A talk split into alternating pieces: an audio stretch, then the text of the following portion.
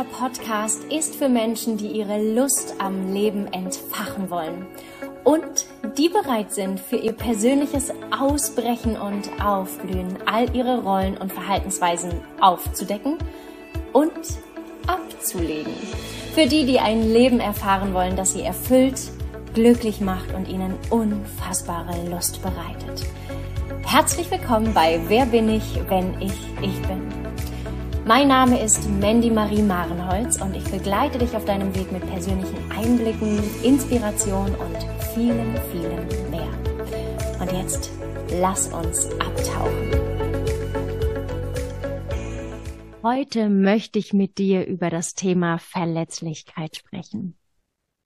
Denn Verletzlichkeit ist etwas, was wir in unserer Gesellschaft uns nicht erlauben, weil wir es als schwach anerzogen bekommen haben, uns, ja, suggeriert wurde, dass das Schwäche bedeutet. Und ich möchte dich da einmal in meinen Prozess mit reinnehmen. Denn ich war so viele Jahre, so, so, so viele Jahre jemand, der einfach versucht hat, zu funktionieren, der auch richtig gut funktioniert hat. Alleine durch meine Schauspielarbeit, wo ich einfach jeden Abend, wenn ich gespielt habe, wenn ich auf der Bühne stand, funktionieren musste, egal wie es mir geht. Und ja, an manchen Stellen ist es auch sehr, sehr hilfreich, gut funktionieren zu können. Aber privat ist es eher, ja, einfach nicht hilfreich. Im Gegenteil. Und ich war viele Jahre jemand, die geglaubt hat, ich muss stark sein. Ich muss stark sein, weil sonst bricht alles zusammen. Ich muss stark sein, damit alles irgendwie zusammengehalten wird. Und das habe ich mir viele, viele Jahre hochprofessionell antrainiert. Und dieser Prozess beginnt bei den meisten im Alter, im, wenn wir Kinder sind, wenn wir Kleinkinder sind. Und das ist oft bei Menschen, die schon als Kinder eine enorme Empathie haben und ganz viel, also Kinder grundsätzlich, nehmen so unfassbar viel wahr, was nicht ausgesprochen wird, was quasi so unten mitschwingt. Und wir unterschätzen das immer. Und wenn die Eltern vielleicht sich immer wieder gestritten haben, wenn es finanzielle Schwierigkeiten gab, wenn es halt immer Situationen in der Familie gab, wo eine Überforderung der Eltern wahrzunehmen war, für dich als Kind. Und wir Kinder oder als Kinder nehmen wir das unfassbar gut wahr. Mehr als uns als Erwachsenen wirklich lieb ist. Oder wenn du vielleicht ein, also das ältere Geschwisterkind bist und vielleicht einer der Geschwister vielleicht krank war oder einfach sehr viel Aufmerksamkeit brauchte, dann hast du dafür gesorgt, dass deine Eltern nicht noch mehr zu leisten hatten, nicht noch mehr überfordert werden durch dich. Und da lernen wir und eignen wir uns dieses, ich muss funktionieren, ich muss stark sein, unfassbar gut an und lernen eben auch, dass unsere Bedürfnisse mh, mm, lieber versteckt werden müssen, weil sie sonst vielleicht das Fass zum Überlaufen bringen in der Familie, für deine Eltern, für die Person, wo du aufgewachsen bist. Weil wir glauben als Kinder dann noch mehr zur Last zu fallen und die Eltern dann noch mehr zu handeln hätten und das würden sie nicht schaffen. Du willst sie nicht noch mehr belasten. Und dadurch lernen wir und habe ich hervorragend gelernt, mich zurückzunehmen.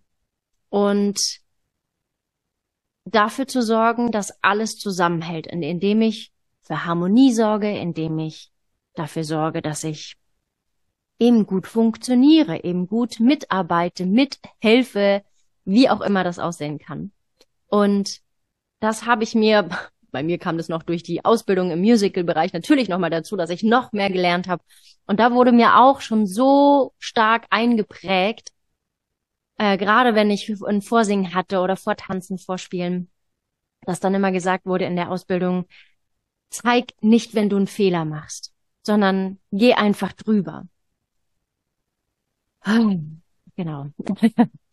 Und ja, und wir eignen uns im Erwachsenenalter immer mehr das an, dieses Funktionieren, dieses eine Schwäche zulassen, alles halten zu müssen, alles verbinden zu müssen, trainieren wir uns jeden Tag, jeden Monat, jedes Jahr immer wieder noch fester, ja, trainieren wir das einfach. Und irgendwann haben wir dadurch dann verlernt, auch zu fühlen. Weil Fü Gefühle, was natürlich dann auch damit einhergeht, was vielleicht auch Bedürfnisse sein könnten, haben wir gelernt, dass es nicht wichtig ist. Und das Funktionieren und dieses Starksein, für mich ist immer dieses Bild von, ich muss Haltung bewahren, lässt keine Verletzlichkeit zu, lässt keine Menschlichkeit zu. Und lässt auch vor allen Dingen eine Verbundenheit zu. Und wir können nur aus diesem Hamsterrad aussteigen, indem wir uns der Verletzlichkeit hingeben. Und um dich da einmal mit reinzunehmen, für mich war das im letzten Jahr ein unfassbarer Prozess und ich wollte mich aber dem hingeben, weil ich keinen Bock mehr hatte, funktionieren zu müssen. Ich hatte keinen Bock mehr, stark sein zu müssen. Ich musste so oft in meinem Leben stark sein. Ich habe so viele Situationen erlebt, wo ich einfach nur durchhalten musste, wo ich Haltung bewahren musste, wo ich stark sein musste, weil ich Angst hatte, es sonst nicht nicht aus dem Loch und aus dem Tief wieder rauszukommen. Und ich hatte eben im letzten Jahr bin ich an einem Punkt gekommen. Und ja, ich habe auch im letzten Jahr gab es ein Erlebnis, was mich, was mir einfach den Boden unter den Füßen komplett weggerissen hat. Mal wieder. Mal wieder. Und ich wirklich auch die Zeit hatte, wo ich auch den Glauben an mich verloren habe, an die Menschen, an das Leben, ähm, wo ich einfach keine Kraft mehr hatte. Und es war wichtig und da war ich auch ganz viel für mich alleine.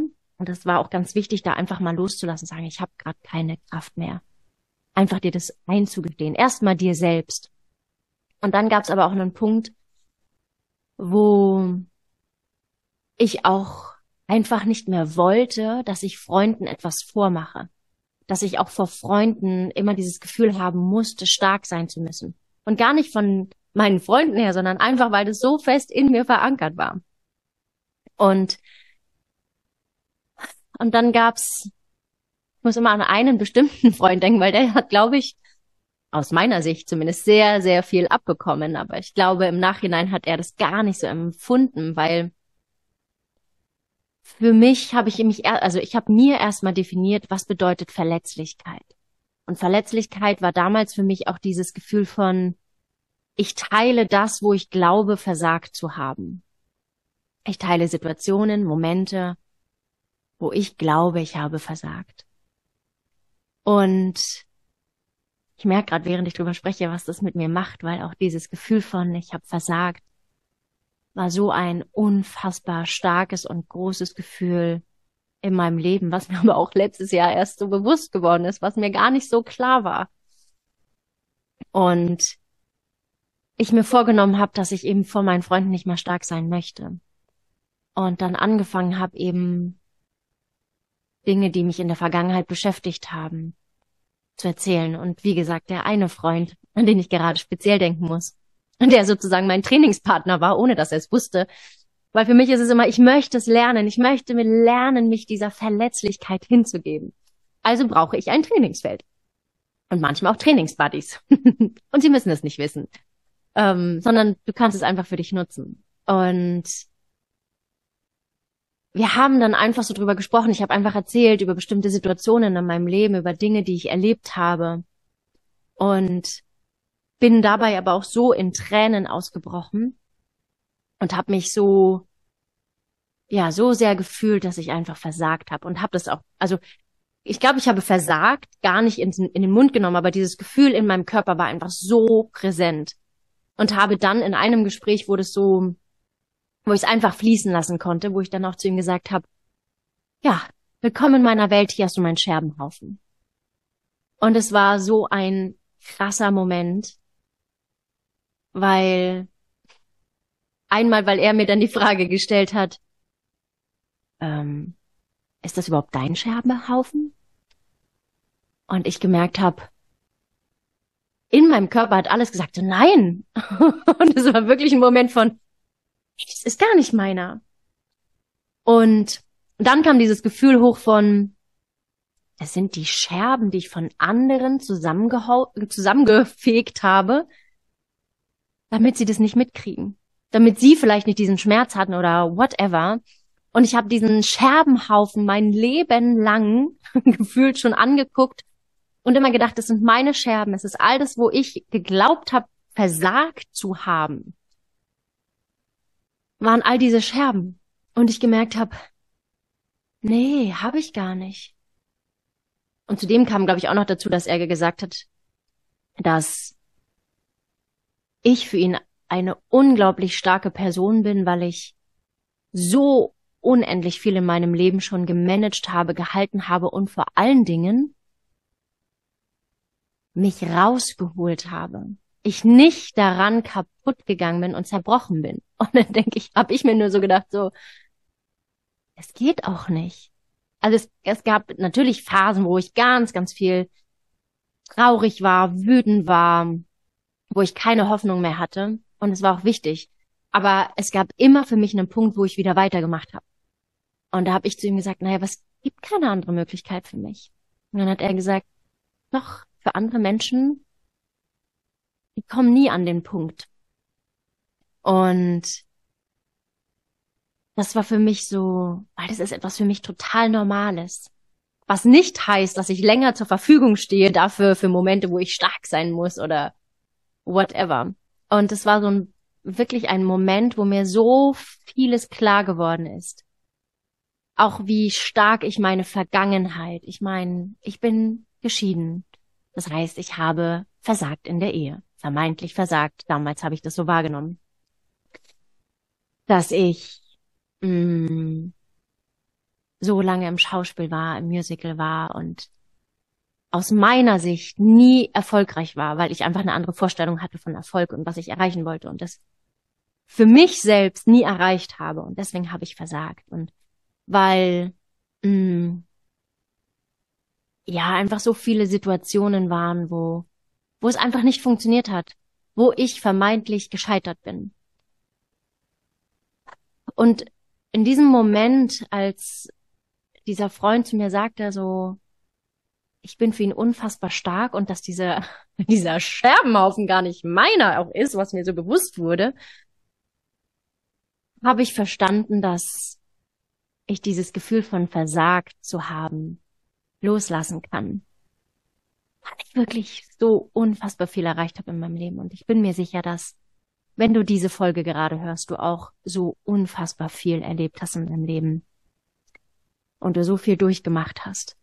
Und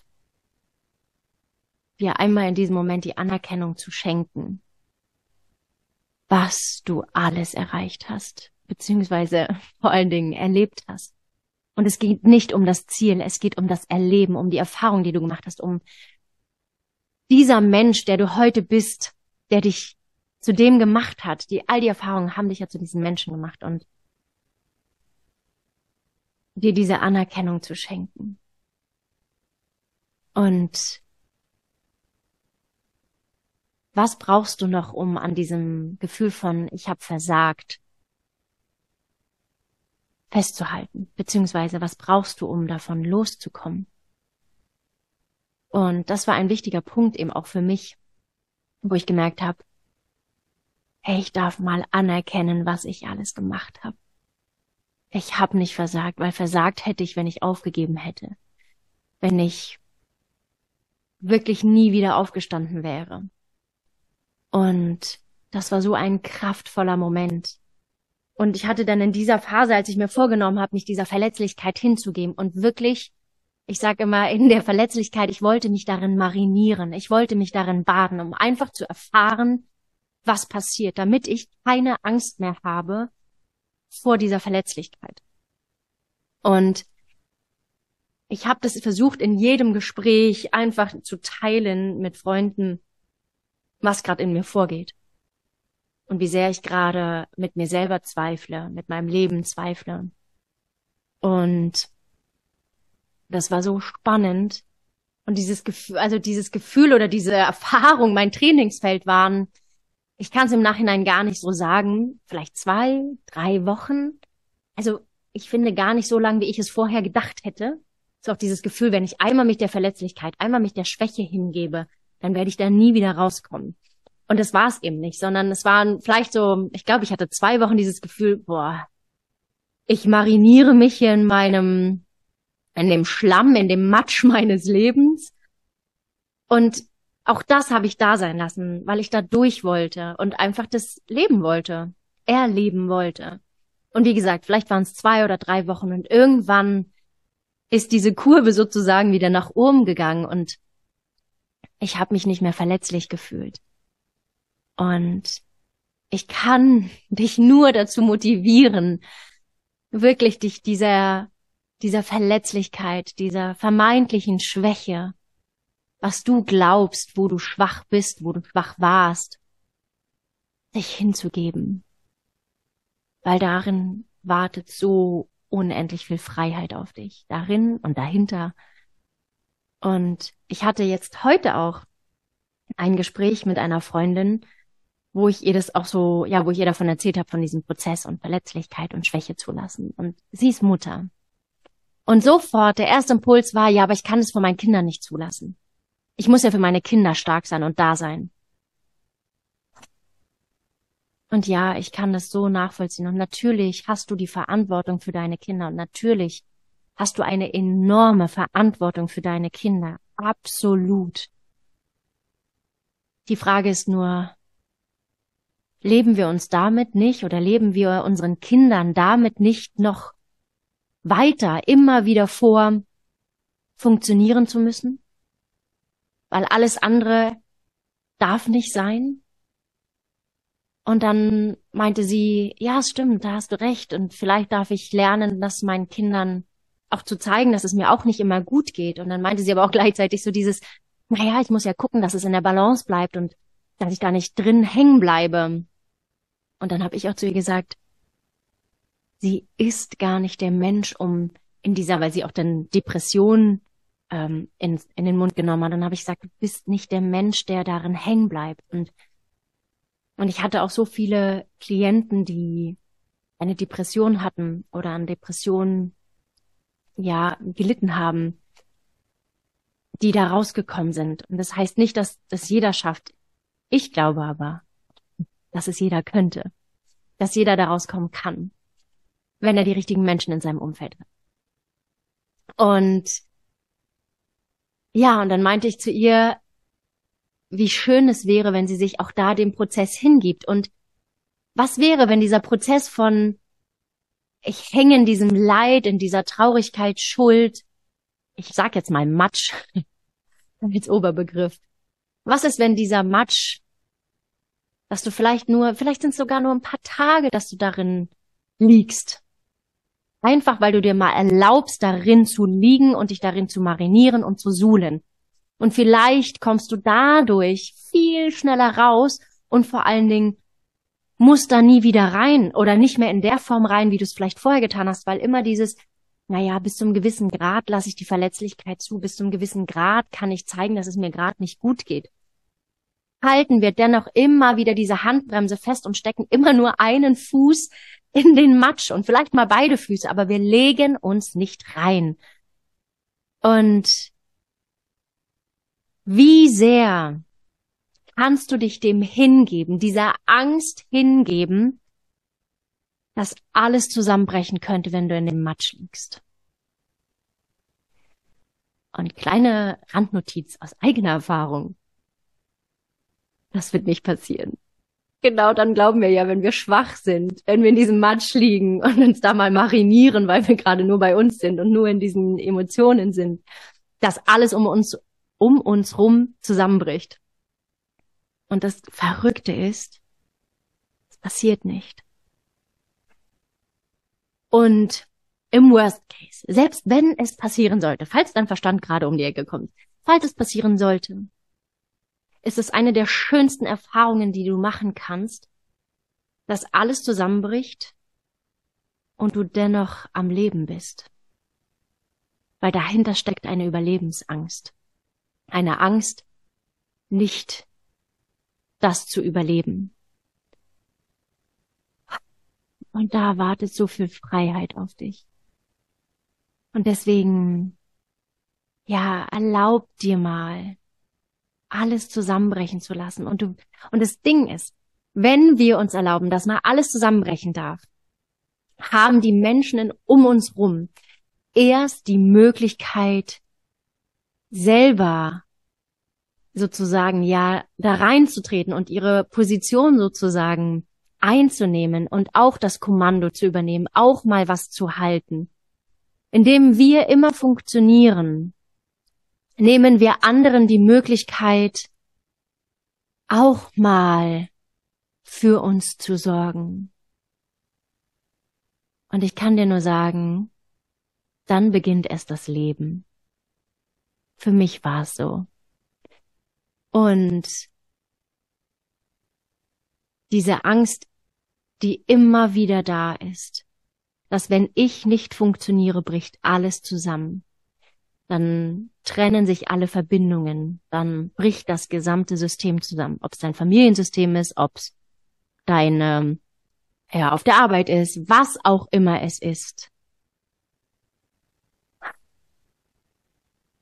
Erlaub dir, dass es mal zusammenbrechen darf.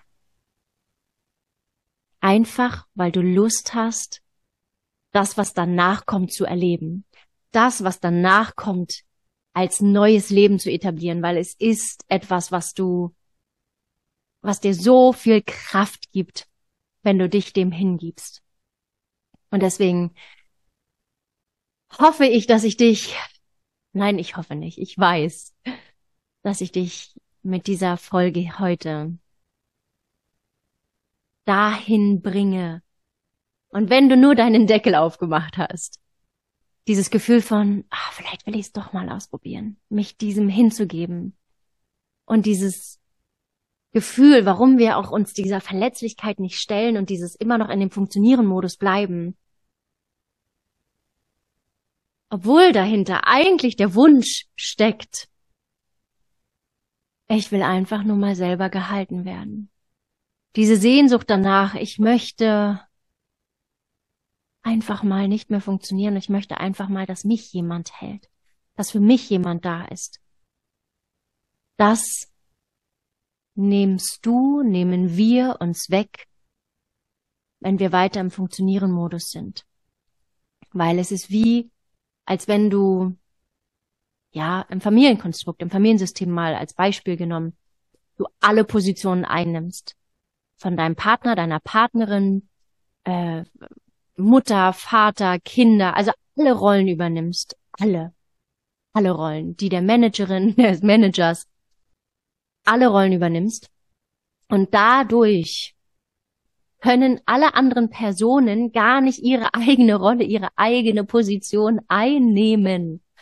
Und indem du quasi dir erlaubst, mal zusammenzubrechen, die Haltung nicht beim bewahren zu müssen, sondern deinen Körper zusammenzubrechen, sprechen zu lassen. Erst dann können die Menschen in deinem Umfeld in ihre Position wirklich eintreten und haben dann erst die Möglichkeit, für dich da zu sein. Und ja, vielleicht werden nicht alle da sein. Das kann gut möglich sein. Auch aus eigener Erfahrung, das wird so sein. Aber wiederum wird es Menschen geben, die so sehr Lust haben, dich zu halten die so sehr Lust haben, für dich da zu sein. Und ja, ich wünsche dir, dass du dir erlauben kannst, schwach zu sein. Dass du dir erlaubst, mal nichts mehr halten zu müssen, dir erlaubst, die Zügel aus der Hand zu nehmen, sie einfach nur abzulegen. Du musst sie niemandem anderen gerade geben, sondern einfach mal loslässt. Und nur beobachtest, nicht bewertest, ganz, ganz wichtig, nur beobachtest, was dann passiert. Und genieß diesen Prozess. Genieß dieses dich hinzugeben und gerade nichts mehr wissen zu müssen, gerade nichts mehr leisten zu müssen. Das ist ein Raum und ein Zustand, oh, der so wunderschön sein kann. Tauche ab in deine Angst. Lass dich fallen in die Arme deiner Angst. Angst, verletzlich zu sein. Angst, schwach zu sein. Angst, deine Verantwortung zu verlieren. Ich wünsche dir eine grandiose Zeit. Ich wünsche dir eine hingebungsvolle Zeit. Ich wünsche dir ganz viel Lust, ganz viel Liebe, ganz viel Sanftheit und Behutsamkeit mit dir selbst. Wenn du dich diesem Prozess und diesem Erlebnis hingibst. Und es kann in Etappen sein. Du musst es nicht so machen wie ich. du darfst es Stück für Stück tun. Und ja, ich wünsche dir eine genussvolle Zeit.